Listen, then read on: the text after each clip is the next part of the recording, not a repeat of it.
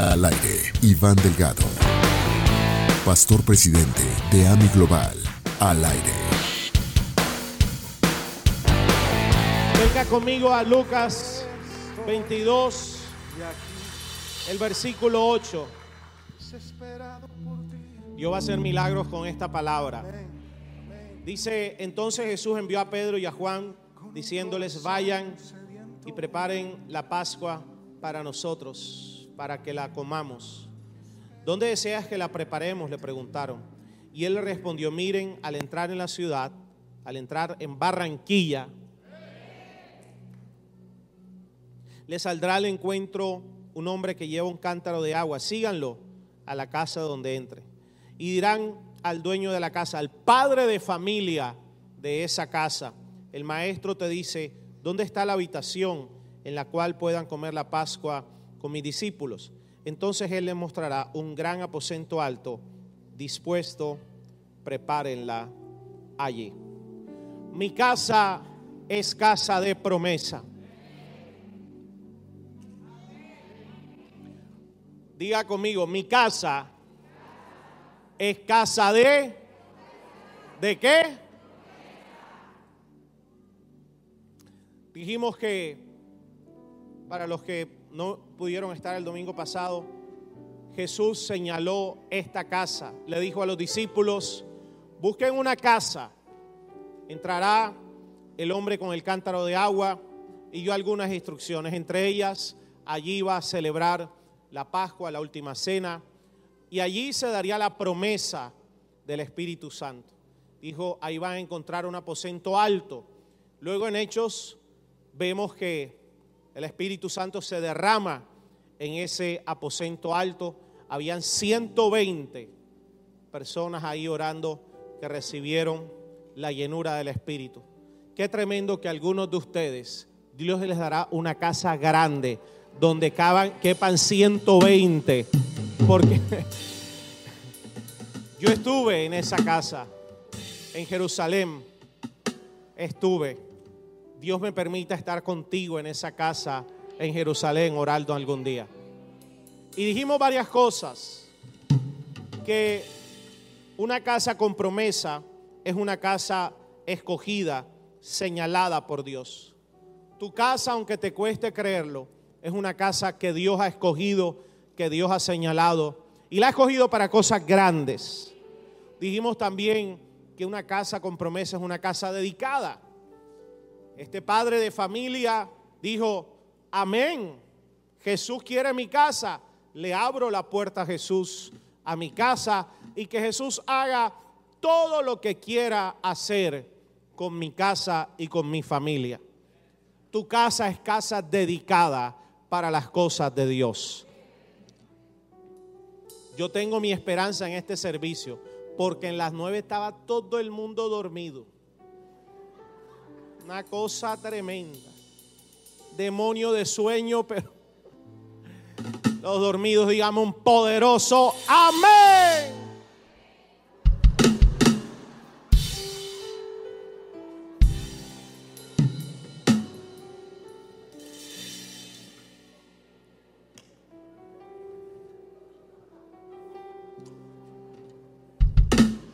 Dijimos que una casa con promesa es una casa de celebración.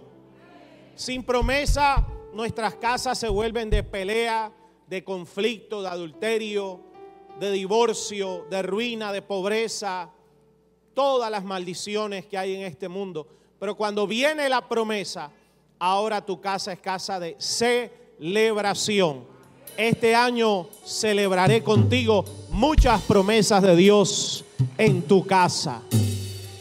Celebró la Pascua ahí y dijimos que una casa de promesas es una casa de salvación. Se convirtió en una casa de salvación, en un centro de avivamiento. Cree en el Señor Jesucristo y tú y toda tu casa y la promesa y lo atrevido por lo que estamos creyendo. Y necesito aquí por lo menos 100 de este servicio crean conmigo. Este año todos los de tu casa los verás levantando manos, manos adorando a Jesús. Y dijimos por último que una casa con promesa es una casa de provisión sobrenatural. Dijo, celebren la Pascua. La Pascua se celebraba con banquete, con cordero, con pan especial, las verduras especiales, etcétera, etcétera. Todo lo que, lo que Jesús necesitó en esa casa apareció. Este año hay cosas que aparecerán en tu casa que hoy no las tienes. Provisión sobrenatural viene para tu casa. Dije provisión sobrenatural viene para tu casa. Los que amen la pobreza, quede. Los que amen.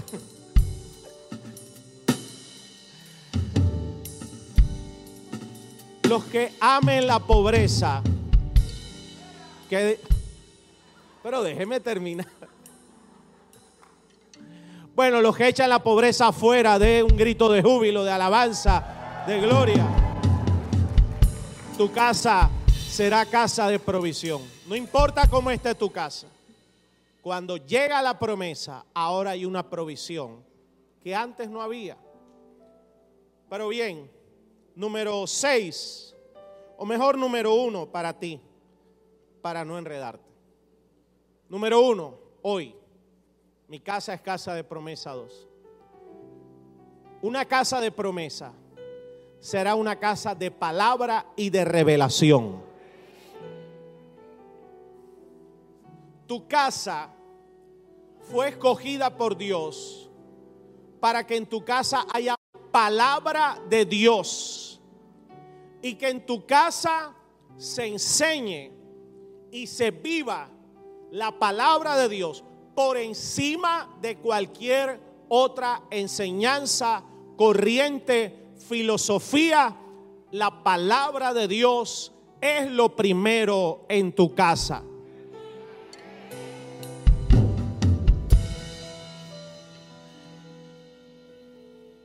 Aquí en esta casa, si usted lee un poco de la Biblia, se da cuenta que esta, esta casa que Jesús escoge, celebra la última cena, la Pascua, viene la promesa del Espíritu Santo. Pero grandes enseñanzas dio Jesús en esta casa. Yo tengo la convicción en mi corazón que en tu casa se darán grandes enseñanzas espirituales que jamás quedarán, jamás se borrarán del corazón de los que hoy vivan en tu casa. Hoy algo se enseña en tu casa. Los que viven en tu casa algo aprenden. Y no puede ser solamente lo que aprendemos en nuestras casas por YouTube, Facebook, Instagram, Prime Time, Apple TV, Netflix, Disney Plus y qué más. Caracol TV, café con aroma de mujer. Se la están viendo. No puede ser solo eso. Algo se enseña en tu casa. Y como dije la vez pasada, si Dios pusiera el próximo Timoteo en tu casa, ¿qué aprendería ese Timoteo? Si Dios pusiera la próxima Esther en tu casa, ¿qué aprendería esa reina Esther? Si Dios pusiera el próximo Iván Delgado en tu casa, ¿qué aprendería? Algo se enseña en nuestras casas. Dios mío, qué silencio, ayúdame. Pero Jesús enseñó en esta casa por ejemplo, la revelación, yo soy el camino, la verdad y la vida. ¿Cuántos se acuerdan? La revelación del el Paracleto, el Espíritu Santo, el Consolador, les enviaré otro consolador, otro ayudador, la enseñó en esta casa. La revelación de las mansiones celestiales la enseñó en esta casa. Las revelaciones acerca de la salvación, del pacto de la gracia. Grandes enseñanzas se dieron en esta casa. Tu casa, en el nombre de Jesús, a partir de hoy, será un centro de enseñanza. Los secretos escondidos y los tesoros muy guardados se, se soltarán en tu casa y en los que viven en tu casa. Dígame así sean los pastores, por favor.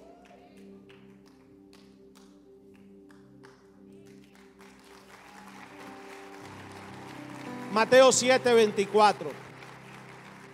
Por tanto, hmm, y la prédica del otro domingo los, los va a dejar más callados de los que están hoy. Y vas a venir. ¿Cuántos se están gozando? Qué mentiroso, qué mentiroso. Dígame, estoy gozando, pastor. No te creo, pero bueno. Por tanto, mira lo que dijo Jesús. Cualquiera que oye estas palabras mías y las pone en práctica, será semejante a un hombre sabio. Dios le está hablando aquí de, de ti. Que edificó su casa sobre la roca. Y cayó la lluvia. Escucha esto. Vinieron los torrentes, soplaron los vientos y azotaron aquella casa, pero no se cayó. Padre, yo recibo esa palabra para mi casa y para alguna otra casa que yo la recibo. No se cayó porque había sido fundada sobre la roca. Toda casa que es edificada en la palabra de Dios, esa casa no va a caer. Te tengo un anuncio, tu casa no va a caer y los que salgan de tu casa tampoco van a caer. Pero escúchame esto. El, versículo siguiente dice, si quieres pongo, pero no es sabio el hombre que edificó su casa sobre la arena, sobre las cosas superficiales, sobre las cosas que este mundo vende, sobre lo que se ve, no sobre lo que no se ve. Dice, vendrán las lluvias, los torrentes, las tormentas. Dice, y será azotada esa casa, pero esa casa caerá. Entonces, la enseñanza aquí cuál es? Que toda casa está expuesta a ser azotada. Ay, pastor, no me dé malas noticias. No, te pregunto, ¿tu casa ha vivido tormentas en los últimos tiempos? ¿Alguna casa aquí vivió alguna tormenta? Aquí los demás son ángeles, Dios mío. ¿Alguna casa aquí vivió dificultades, azote, vientos, huracanes? Sí. Le estoy preguntando a seres humanos. Sí. Entonces tu casa ha sido azotada. Otras fueron azotadas, pero la tuya no cayó, la de ellos sí cayó. ¿Cuál es la diferencia? Porque en tu casa hay palabra de Dios. Yo le quiero dar una palabra a alguien aquí que la casa se le esté tambaleando o el matrimonio, o los hijos, o el proyecto, la universidad, lo que sea, agárrate de la palabra, porque la palabra, aunque tú veas que tu casa se esté cayendo, la levantará y la levantará poderosamente. Dije, la levantará poderosamente. Construye tu casa, no en lo que se ve lo que se ve, dijo Jesús, es temporal, pero lo que no se ve es eterno. Y aprendimos por revelación o por trituración que cuando nos enfocamos en lo que se ve, lo que se ve puede desaparecer así de un día para otro. Pero si tienes lo que no se ve, que es palabra y promesa, la promesa te mantendrá firme, te levantará y te podrá dar hasta siete veces más todo lo que se haya perdido en tu casa. Tu casa es casa de palabra, tu casa no caerá, tu casa verá restitución y verá restauración. Dele un aplauso a Jesús el que lo crea. Entonces, ¿qué, qué mora, qué enseñanza habita en tu casa? Un niño judío, wow, que no se me vea la barriga.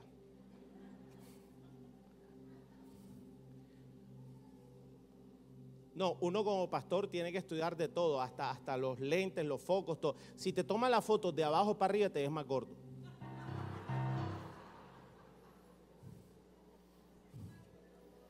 Si la toman de arriba para abajo, te ves más flaco.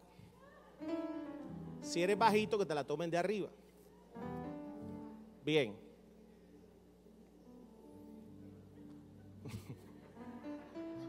Ustedes me distraen.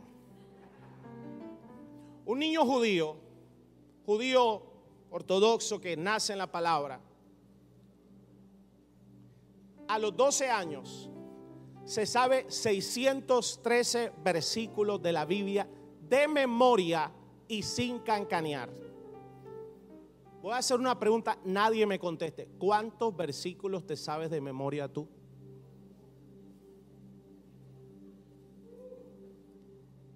Te das cuenta porque hay gente que arrebatan bendición y porque hay otros que no.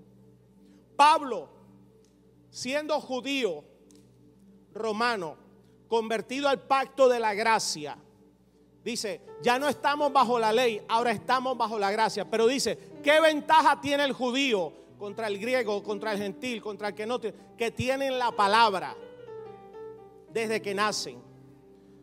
Y algo que me sorprendió mucho y me sigue sorprendiendo, las, eh, las veces que pude ir a Jerusalén, al muro de los lamentos, el muro del templo de Salomón, donde de todo el mundo va la gente a orar y de aún de distintas religiones, tú te sorprendes, algún día vas a orar ahí conmigo.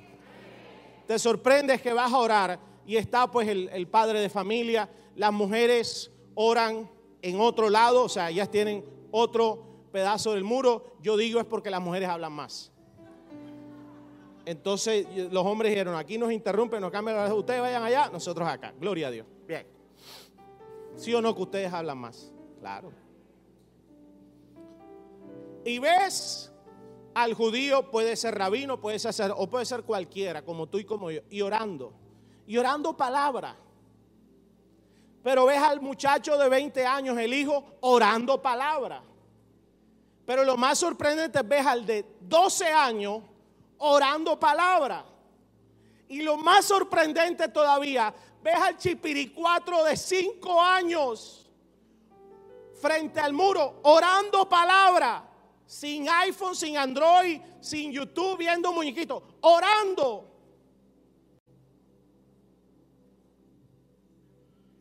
¿Tú te imaginas que todos nuestros niños jóvenes en nuestra casa se aprendieran no 600, 100 versículos y oraran todos los días 10 minutos con esos 10 100 versículos? ¿Por qué hay tanto silencio? ¿Por qué? ¿Por qué? ¿Por qué? ¿Por qué? Deuteronomio 11, 18. Este fue, esta fue la instrucción que Dios le dio al pueblo cuando salen del desierto, van a entrar a la tierra prometida. Le dice, esta es la clave del éxito para que disfrutes de la tierra prometida. Te voy a dar la clave de tu éxito para los próximos años, para que disfrutes de la tierra prometida, tú y toda tu generación. ¿Cuántos la quieren saber?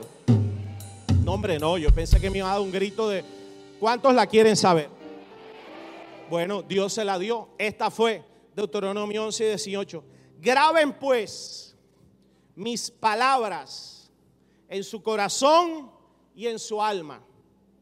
Porque el alma es lo que más nos traiciona y lo que más nos confunde para dejar de vivir la palabra de Dios. Dice, átela como señal en su mano y usted verá algunos judíos ortodoxos que tienen sus cordones en la mano. Dice, y serán por insignias entre sus ojos, enséñelas a sus hijos, hablando de ellas cuando te sientes en tu casa y cuando andes por el camino y cuando te acuestes y cuando te levantes. O sea que en tu casa hay que enseñar la palabra cuando?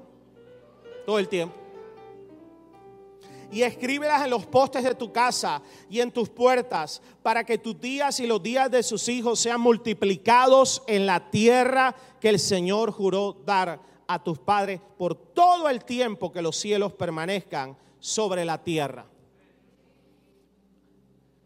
Si tú quieres éxito en tu casa, el éxito bíblico es que en tu casa se enseñe la palabra, de día y de noche, de mañana y de tarde.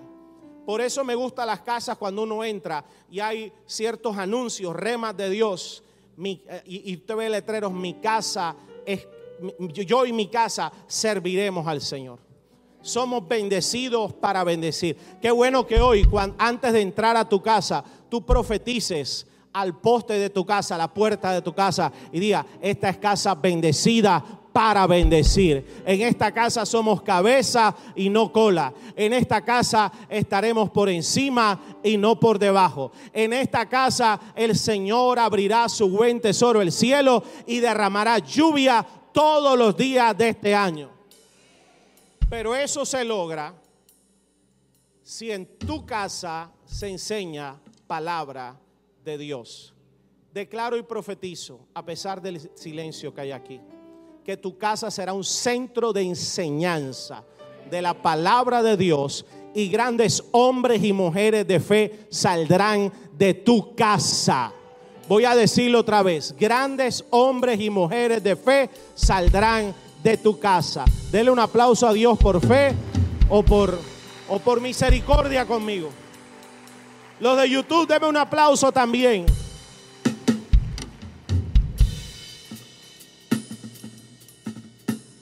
Tu casa es casa de promesa. Y si tu casa es casa de promesa, ahora tu casa es casa de pacto. Voy a decirlo otra vez. Tu casa es casa de pacto.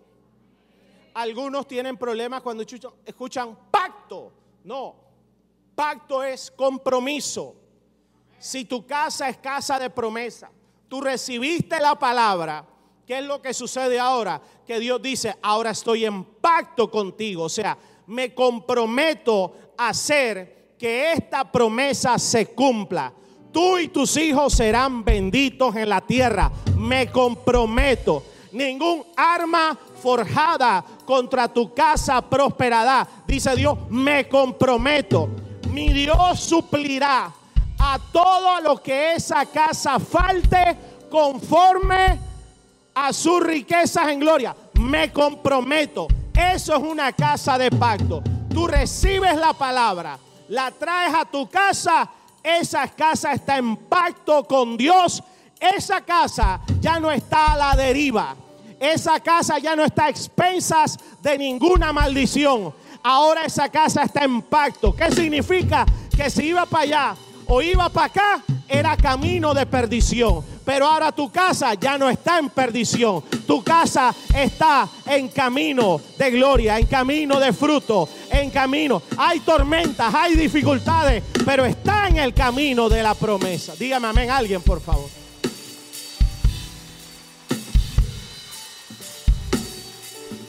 Ahora sí diga conmigo, mi casa es casa de pacto.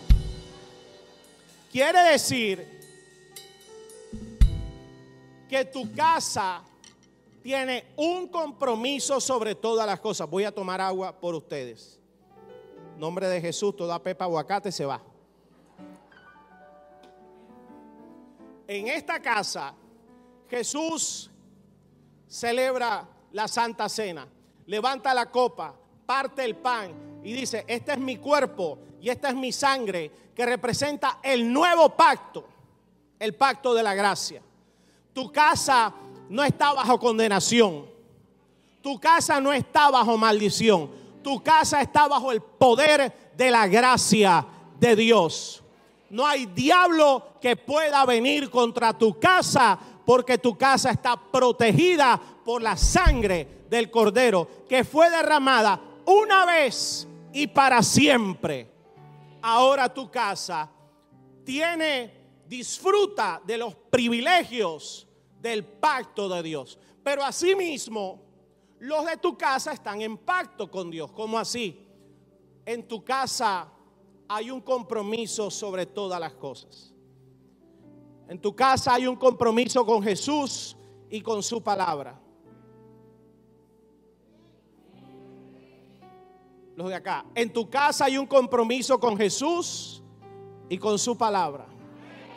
En tu casa hay un compromiso con Jesús y con su palabra. Dijiste amén. Dijiste amén. Bueno, ¿con qué estás comprometido tú?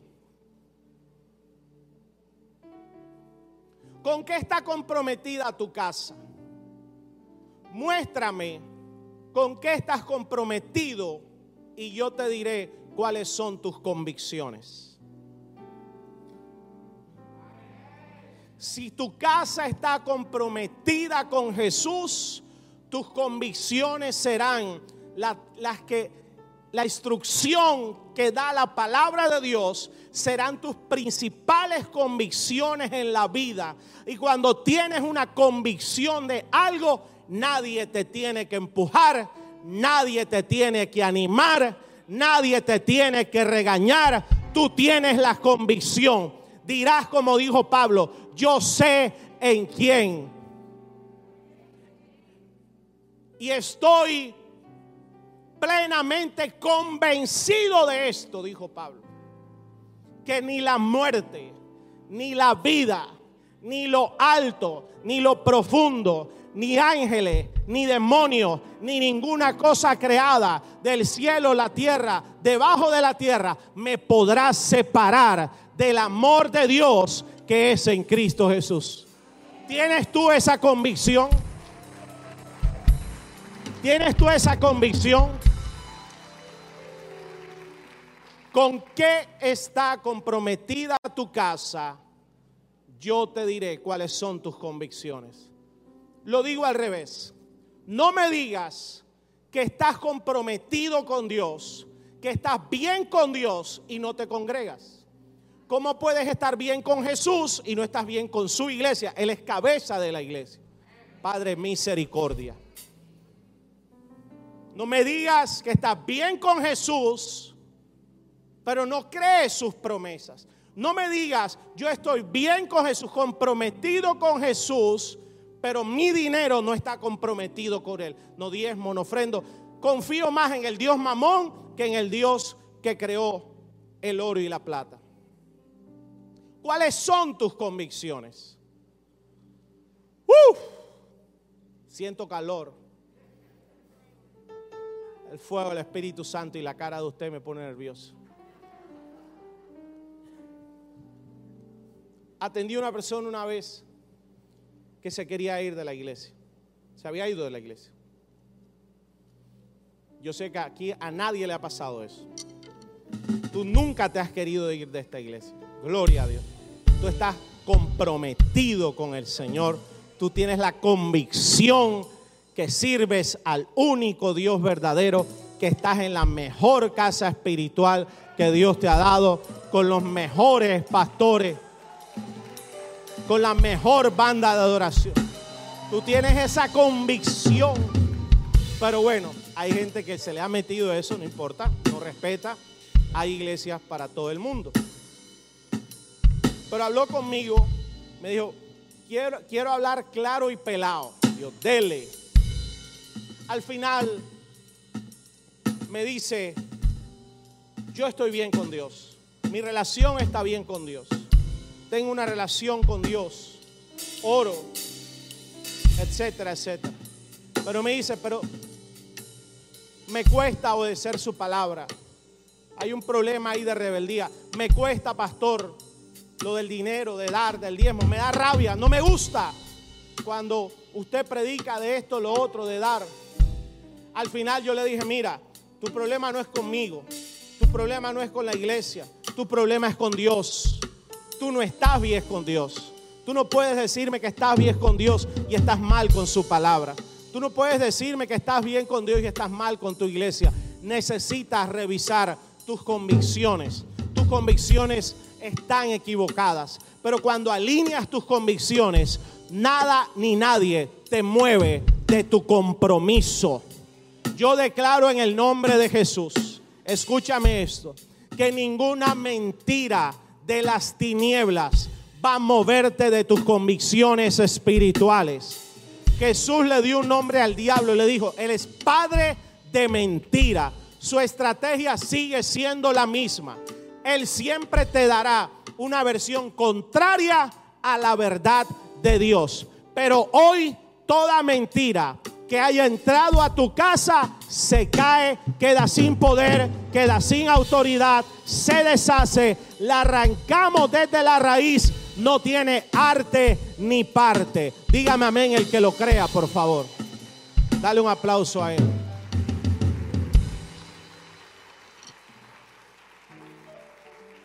¿Cuántas mujeres están casadas aquí?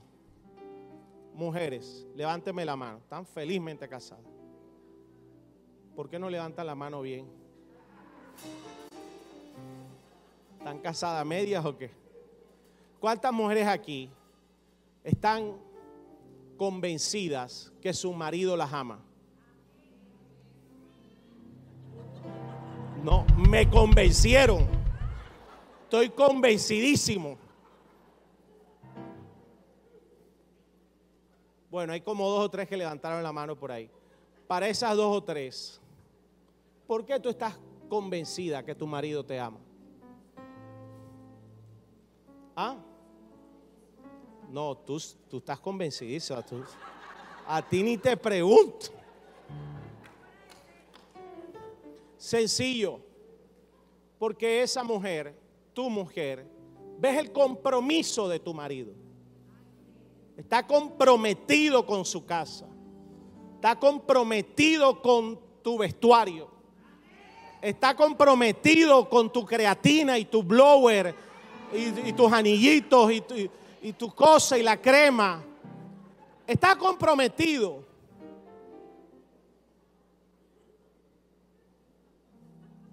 Si no está comprometido para dar el ejemplo exacto, preciso, es porque ese hombre no tiene las convicciones necesarias para formar un hogar o para llevar una mujer, no las tiene, sus convicciones son erradas. Y hoy de lo que más sufre nuestra sociedad es que en nuestros hogares no se están transmitiendo las convicciones adecuadas para formar una sociedad por lo menos sana. Y por eso vuelvo y digo, el arreglo no es el presidente, el político. esto se arregla desde la casa. En tu casa se levantarán los más grandes delincuentes mamarrachos o los más grandes ingenieros poderosos de Dios. Los más grandes médicos poderosos. Los más grandes hombres y mujeres de Dios. Los más grandes empresarios. Salen de la casa. Entonces, tu casa, sí o sí, y si eres joven, como lo dije la vez pasada, pronto tendrás tu casa. Yo le preguntaba a mis hijas en nuestro altar familiar, cuando ustedes se casen por allá,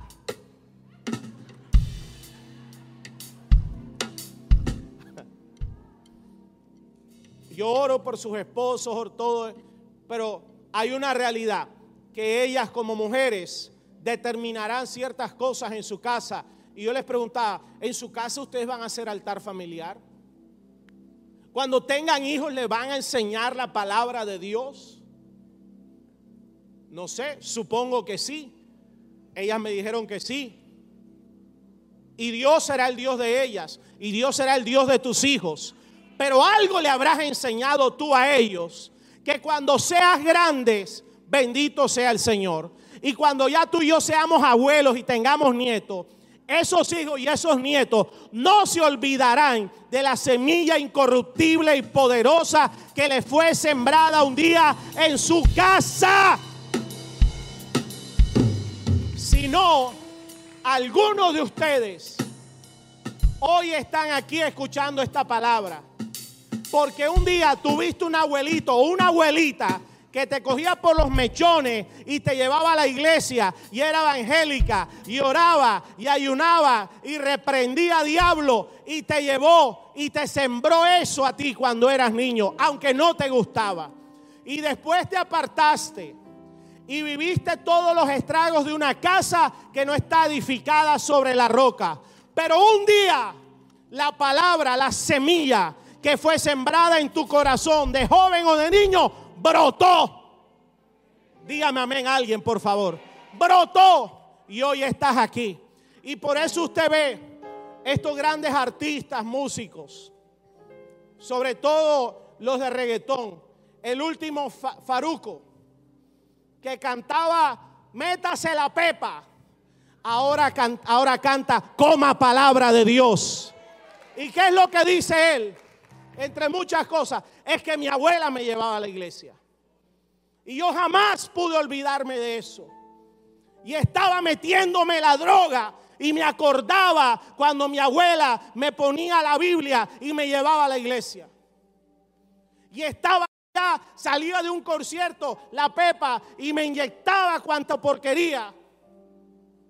Y mis amigos veían dragones, veían murciélagos, veían, pero yo veía a Abraham, veía a Isaac, veía a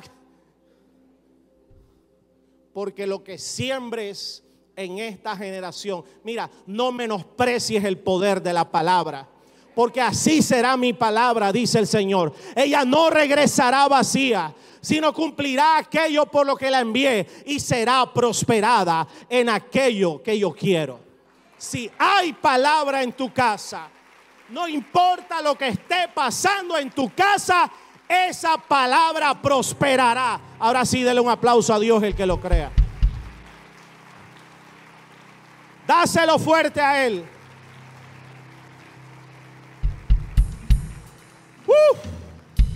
Mateo 24, 43 dice, pero entiendan esto, dijo Jesús.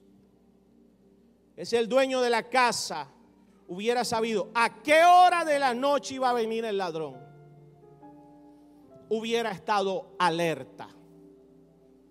Hubiera estado alerta y no hubiera permitido que entrara en su casa. Por eso, también ustedes, dice Jesús, estén preparados, porque a la hora que no piensan, vendrá el Hijo del Hombre. Una casa con palabra será una casa preparada para la segunda venida de Jesús. Si tú crees que Jesús vino una vez, tienes que creer que va a venir por una segunda vez. Pero mi punto no es ese. Es que una casa donde hay palabra será una casa preparada y a la expectativa de lo nuevo que va a hacer Jesús en esa casa. Tu casa está preparada. Hoy te digo proféticamente, prepara tu casa para la nueva temporada. Jesús está a punto de hacer algo nuevo con una casa, tal vez sea con la tuya o con la tuya o con la tuya. ¿Y qué hace Jesús? Manda palabra, manda promesa, manda instrucción. Y tu casa no va a dejar de ver las bendiciones que vienen. Padre, yo voy a sellar esa palabra. Tu casa no va a dejar de ver las bendiciones que vienen. Tu casa va a participar del nuevo movimiento de milagros, de gloria, de poder y de cielos abiertos. Tu casa está preparada para milagros. Prepárate, a tu casa vienen milagros. Padre Santo, están dormiditos. Prepárate los de YouTube. A tu casa vienen milagros. No, Jesús dice, estén preparados. No podemos andar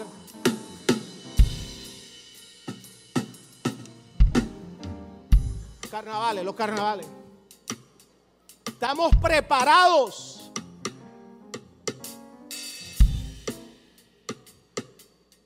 Los que son empresarios aquí, emprendedores, levánteme la mano. Hay oportunidades que vienen. Y oportunidades grandes. ¿Para quién? Para el que está preparado. Yo no sé tú, pero yo este año estoy preparado. Estoy así. Dile al lado, estoy preparado. Tal vez saliendo de aquí, una bendición Dios va a soltar a tu casa. Tal vez mañana cuando llegues al trabajo hay una bendición preparada. Tal vez esta semana cuando vayas a firmar el contrato no será como pensaste. Ay Padre, será mucho más grande porque Dios prepara cosas para el que prepara su casa con palabra. te voy a decir algo más. Te vas a sorprender. No me escuchaste. Te vas a sorprender. Mi Biblia dice, me pediste cobre, te di bronce. Me pediste bronce, te di plata. Me pediste plata, te di oro. Lo que has pedido es poquito. Dios te dará más. Porque en tu casa hay palabra. No les pedí permiso, pero Ricky y Dayanara son dueños de una marca que se llama Praya. Praya. Así, ¿verdad? Es una marca de vestidos de baños y ahora de trajes de mujer. Y en pandemia fue que empezó a prosperar locamente. Eso sí, ellos cimentados en la roca, dieron testimonio en pandemia, sembrando, diezmando, siembras de guerra, de bombardeo, de guerra, mejor dicho, la guerra ya de Ucrania y Rusia, pa, pa, pa. Y la pregunta era, ¿quién en pandemia compra vestidos de baño? Pues a ti no te importa. Tú, a ti lo que te importa es que Dios prometió que si tú cumples, Él está en pacto contigo. Y si te tiene que bendecir vendiendo paleta en el Polo Norte, tu paleta será la más deseada.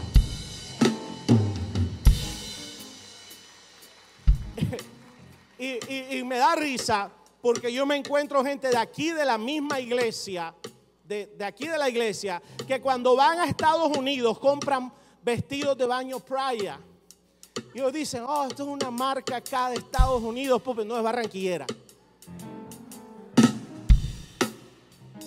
Y un día estábamos en un grupo y una mujer así, bien sofisticada, como todas ustedes. No, que Praya. Y no, sí, yo soy la dueña. Dijo Diana, ¿cómo? Sí, yo soy la dueña. Ay, esta marca, no, espectacular de Estados Unidos. No, de aquí. Criolla pero criolla para el mundo entero. Porque lo que tú pensaste que Dios iba a hacer contigo es muy pequeño en comparación a lo que hará. Porque tú trajiste la palabra de Dios. Vuelvo y te digo, prepárate para lo que Jesús va a hacer en los próximos días. Bueno, este fin de semana vi los anuncios de playa en Times Square, en New York. ¿Cuántos han ido allá? No, hombre, tienes que ir, vas a ir, este año vas. Ay, ni fe tienes para eso, no, hombre. Y los vi allá y me mandaron los videos y yo, dije, wow, hasta yo me sorprendí. Ahora una marca criolla barranquillera siendo anunciada allá en Times Square. Porque cosas que tus ojos no han visto, cosas que tus oídos no han oído, cosas que no han subido a la mente del hombre, son las que Dios ha preparado para los que le aman. Que tu casa, aunque no sea perfecta, ame la palabra de Dios. Tal vez tu empresa y tu marca sea la próxima que se anuncie en Times Square. Dale un aplauso a Dios si lo crees. Yo estaría aplaudiendo, estaría diciendo, recibo esa palabra. Uh. Dos cosas más importantes. ¿En tu casa hay palabra? ¿En tu casa hay palabra? Pues en tu casa habrá fruto. Porque Jesús dijo, la semilla es la palabra de Dios.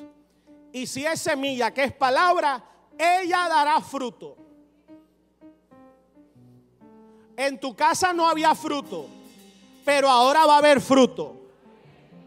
Y en el área, te lo enseñé el mes pasado, donde no haya fruto, ve y revisa la semilla que está sembrando.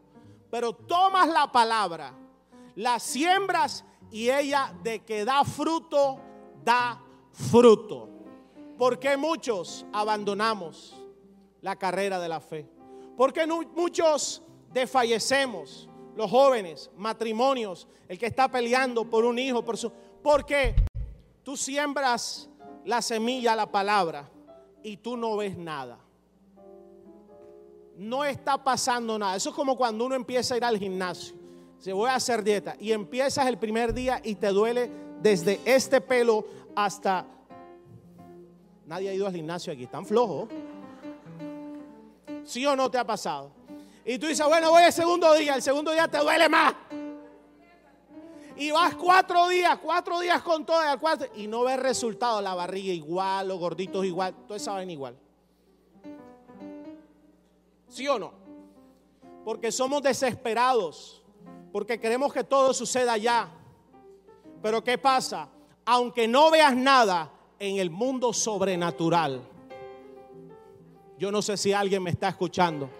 Esta palabra es para alguien, aunque no veas nada, Dios ya está trabajando. Dios está moviendo las fichas de ajedrez. Recíbeme esta palabra. Dios está moviendo algo para ti. Dios está moviendo los papeles. Dios está moviéndose a favor de tus hijos. Dios está moviendo a alguien que va a llamar a un hijo de un primo tuyo, de un sobrino, que va a tener una reunión. Pero lo que te quiero decir algo es que si se agarraste la palabra, permanece, permanece, permanece. Porque la palabra está a punto de dar fruto. Y cuando el fruto salga, no te lo vas a perder perder, lo vas a cosechar y lo vas a disfrutar. Dígame amén alguien, por favor.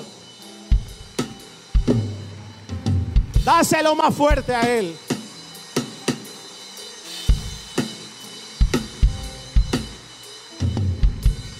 Viene fruto.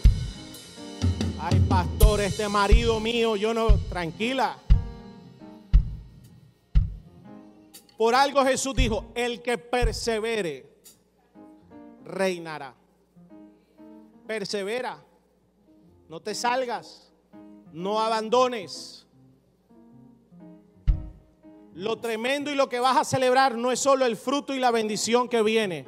Vas a celebrar todo lo que Dios te enseñó, te reveló y te hizo crecer durante el proceso. Y una cosa importante. ¿Cuántos tienen hijos en su casa todavía? Niños o adolescentes o jóvenes de 39 años que no se han querido ir. Misericordia, Padre, transforma esos holgazanes. Le tengo una palabra profética a las mamás que tienen jóvenes de 39 años. Métele una patada. ¡Pa! Y dile, así dice Jehová, ve a trabajar. Pero bueno, si tienes niños jóvenes, si tienes en tu casa todavía, hay algo importante y que requiere mucha sabiduría.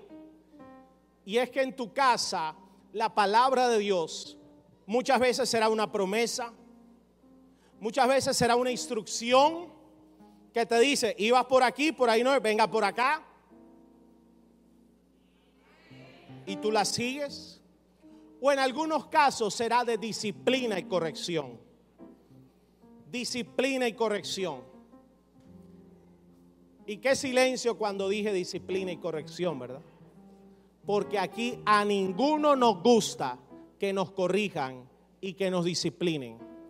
Pero los que hemos madurado un poco con Dios entendemos que cuando viene la disciplina, escúchame esto, la disciplina no es castigo.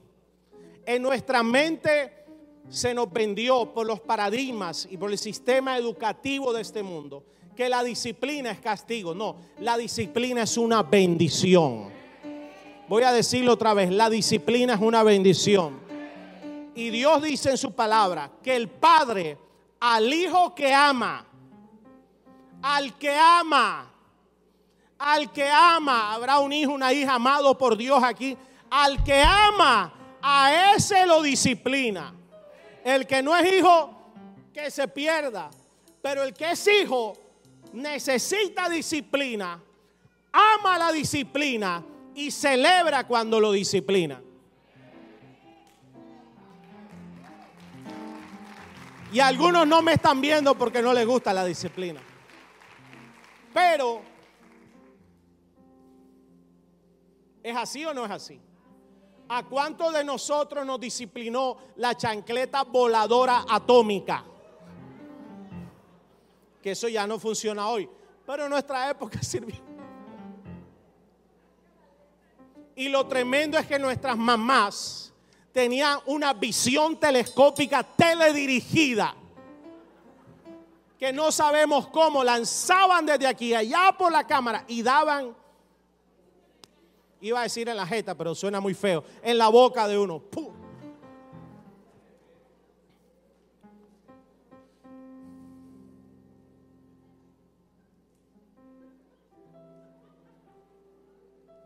Algunos de ustedes, me incluyo, necesitamos ser disciplinados en algunas áreas que no hemos sido disciplinados. Y en esas áreas estamos perdiendo. Te lo digo diferente y te lo digo con mucho amor. ¿Me lo recibes? Se te nota impresionantemente que me lo estás recibiendo. Igual te lo voy a decir. Tus áreas de dolor hoy, tus áreas donde no hay fruto, tus áreas donde sufres, tal vez es porque de ahí sacaste la disciplina que trae la palabra de Dios en esa área. La sacaste y por eso no estás viendo fruto. Necesitas ser disciplinado en esa área. Castigo es otra cosa. Disciplina es que coloques en orden lo que está en desorden. Y por eso Dios te ama y te disciplina, porque Él es un Dios de orden. Y por eso manda palabra y promesa a tu palabra, a tu casa, porque tu casa será una casa de orden, será una casa donde los milagros fluirán desesperadamente. Declaro que los milagros fluirán desesperadamente del cielo a tu casa como nunca antes.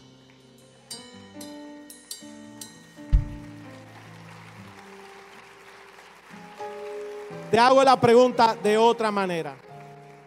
¿En qué áreas Dios te ha querido disciplinar, pero tú no te has dejado? Yo me acuerdo que un día le robé el carro a mi papá. ¿Cuántos se le, sacaron el carro al papá o a la mamá sin que se diera cuenta?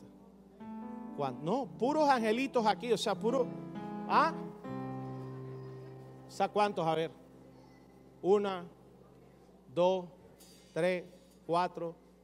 No, usted, o sea, puro santo.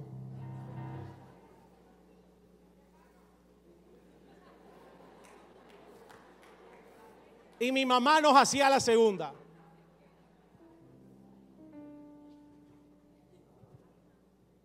Y él viajaba en ese entonces y, y uno Qué irresponsabilidad, sin pase, sin saber manejar. Pero tú sabes, llegaba uno chicaneando. Y ese día llegó más temprano que nunca. Cuando llegamos, Julián y yo entramos en el carro, dice el portero, ya llegó.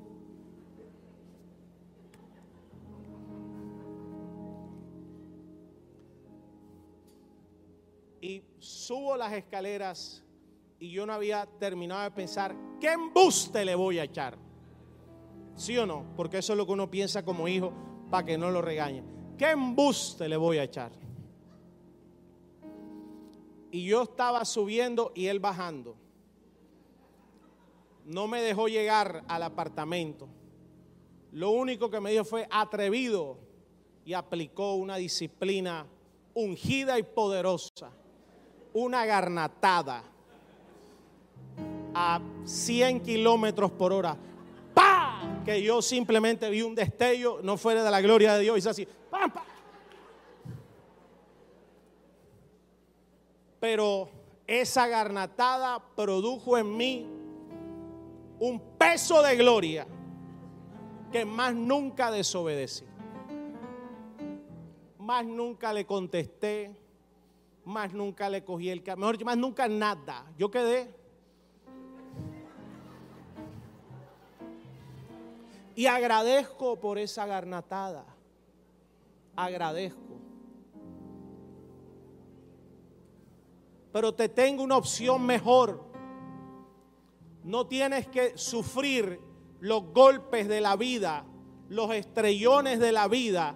Camina por revelación Da reversa tú solo con la revelación que Dios te da y seguirás el camino de bendición en bendición, de victoria en victoria y de triunfo en triunfo. Ahora sí aplauda a Dios el que lo crea. Debo terminar con este último punto. ¿Tu casa es casa de promesa? ¿Tu casa es casa de promesa? Pues tu casa, uy, prepárate para esto. Tu casa entonces es casa de perdón.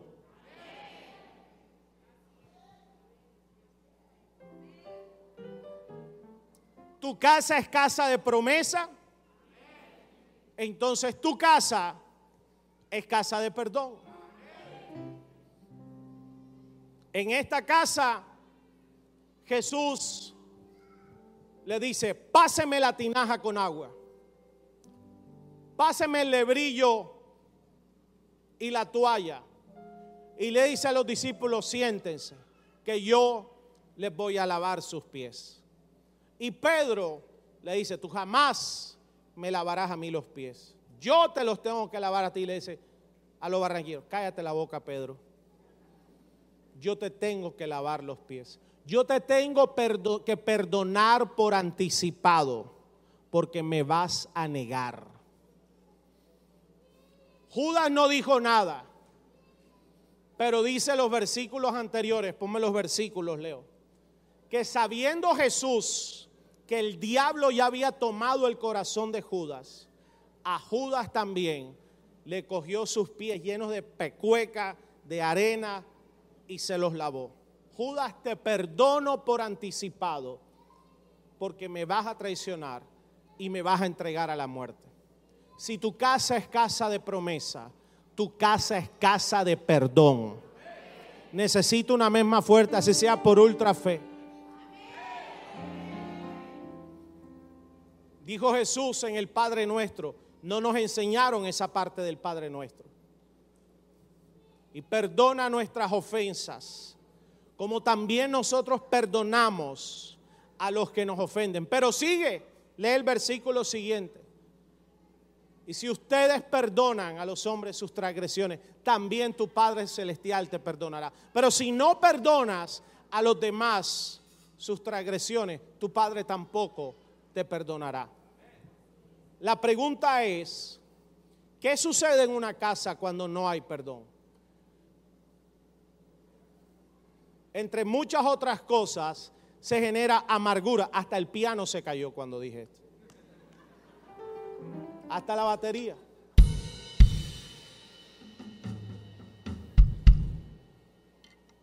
Amargura entre muchas otras cosas. ¿Y qué hace la amargura? Te ciega, te envenena, cierra tus ojos espirituales. No puedes ver lo nuevo que va a ser Dios, porque pase lo que haya pasado en tu casa. Si hay promesa, tu casa será restaurada, será bendecida, será levantada. Pero cuando estás sin perdonar, lleno de amargura, de rencores, te ciegas. En cambio, cuando tienes promesa y perdonaste, ves que una puerta está a punto de abrirse para tu casa. Ves una luz de esperanza. Ves una luz. Ese hijo puede volver. Ese matrimonio se puede levantar hasta la suegra hay que perdonarla. Por lo menos hoy todos tienen que salir aquí perdonando a su suegra por algo. Pero quiero hacer una pregunta. ¿Cuántos aquí,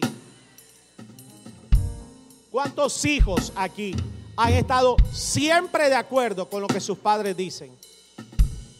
¿Cuántos no han estado de acuerdo alguna vez? Okay.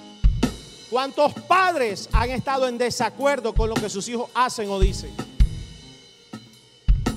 ¿Cuántas esposas aquí han estado de acuerdo siempre con todo lo que su marido les dice y les ordena?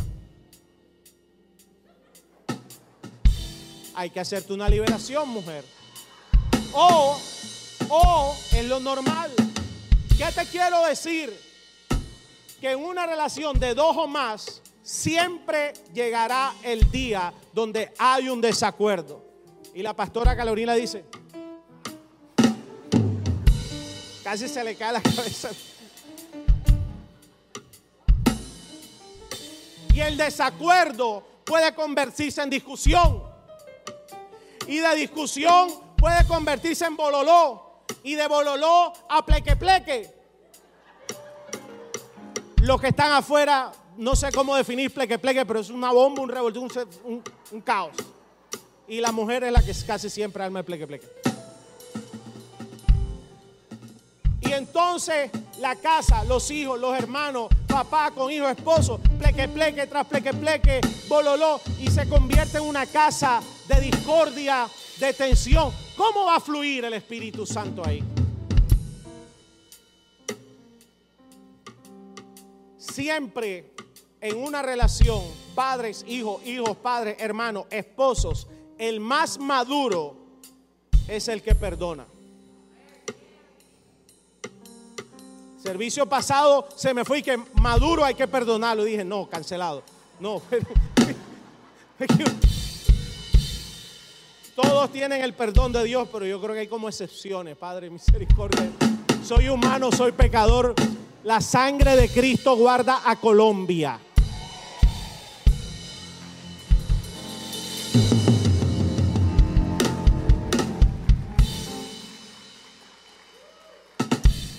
Lo digo de otra manera, o tal vez al que primero debas perdonar en tu casa es a ti mismo.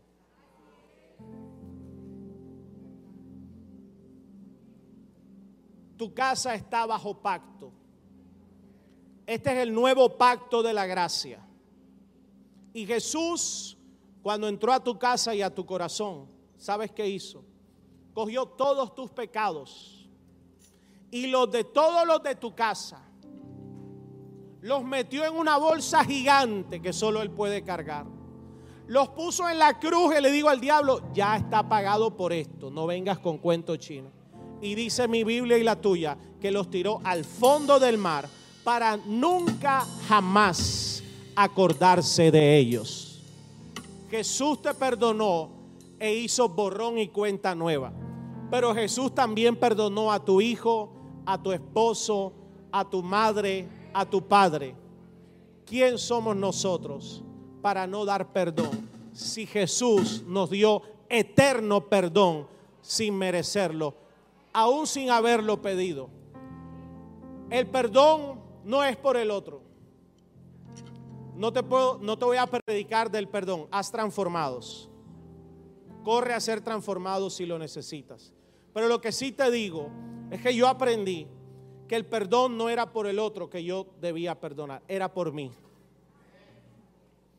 Porque del corazón brotan los manantiales de la vida. Y lo que Dios tiene contigo y conmigo es tan grande que yo no voy a interrumpirlo por un corazón lleno de falta de perdón, de rencores y de amarguras.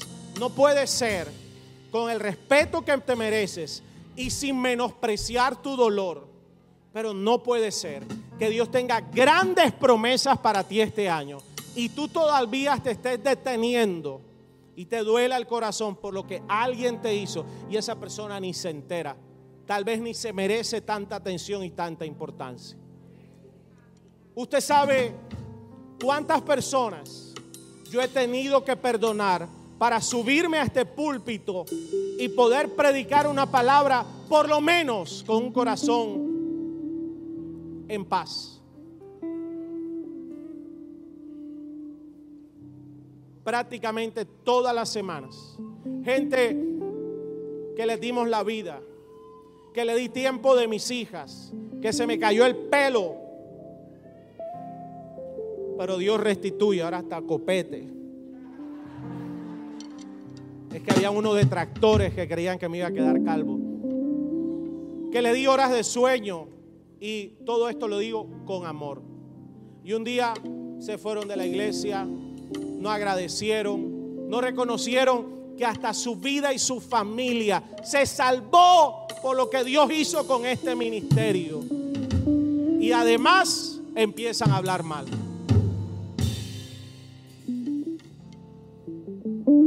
Pero con todo y eso, vienen y me dicen, pastor, bendícelos, bendícelos.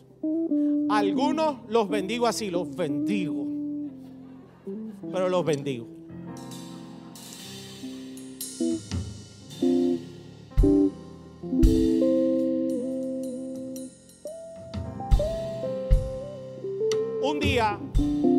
Me senté con mi papá de carne y hueso, debe estar por aquí. Nunca lo conocí, crecí sin él, nunca me dio ni, ni para una merienda, ni para un chito, ni para un gummies. ¿Cuántos se acuerdan de los gummies? Tan viejos.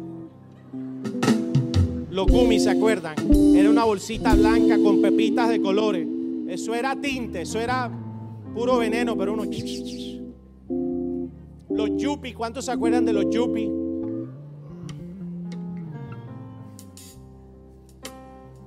¿Cuántos jugaron bolita uñita en su colegio? Cantidad de viejos.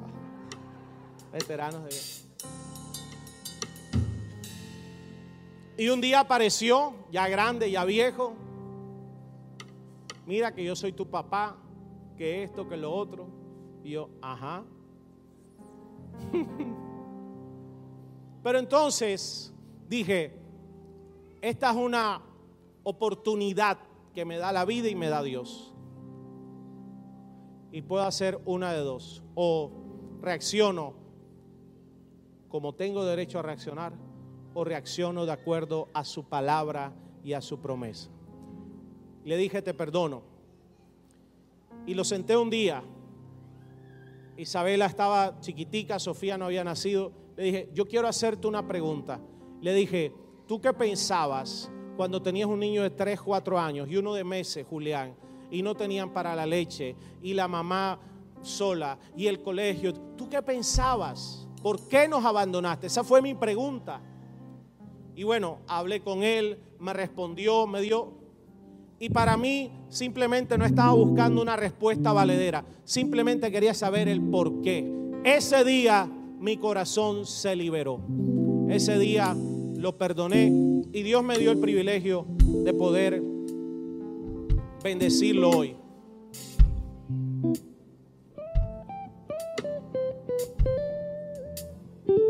Tu casa es casa de perdón. Levántame tu mano. Tu casa es casa de perdón. Y algunos aquí están a un paso de perdón de ver la mayor temporada de milagro de toda tu casa y de toda tu historia. Te lo voy a repetir. Hay casas que hoy, hoy, no mañana, no en un mes.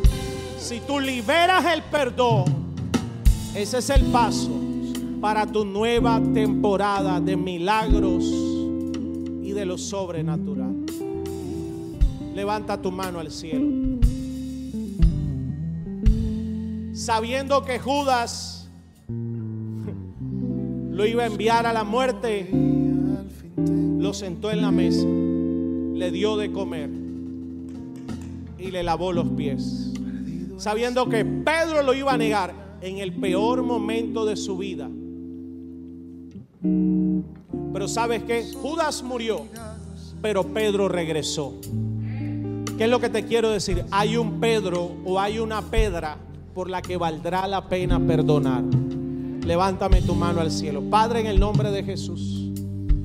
Sé que no es mucho lo que puede suceder en estos minutos dando esta palabra.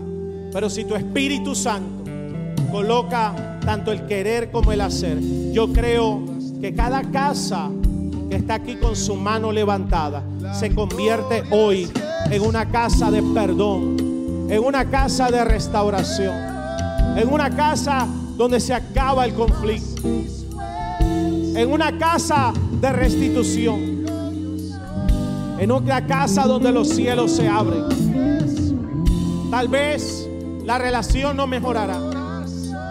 Tal vez ese hombre, esa mujer no volverá, pero tú serás libre y tu casa será libre y tu casa será llena de la gloria de Dios.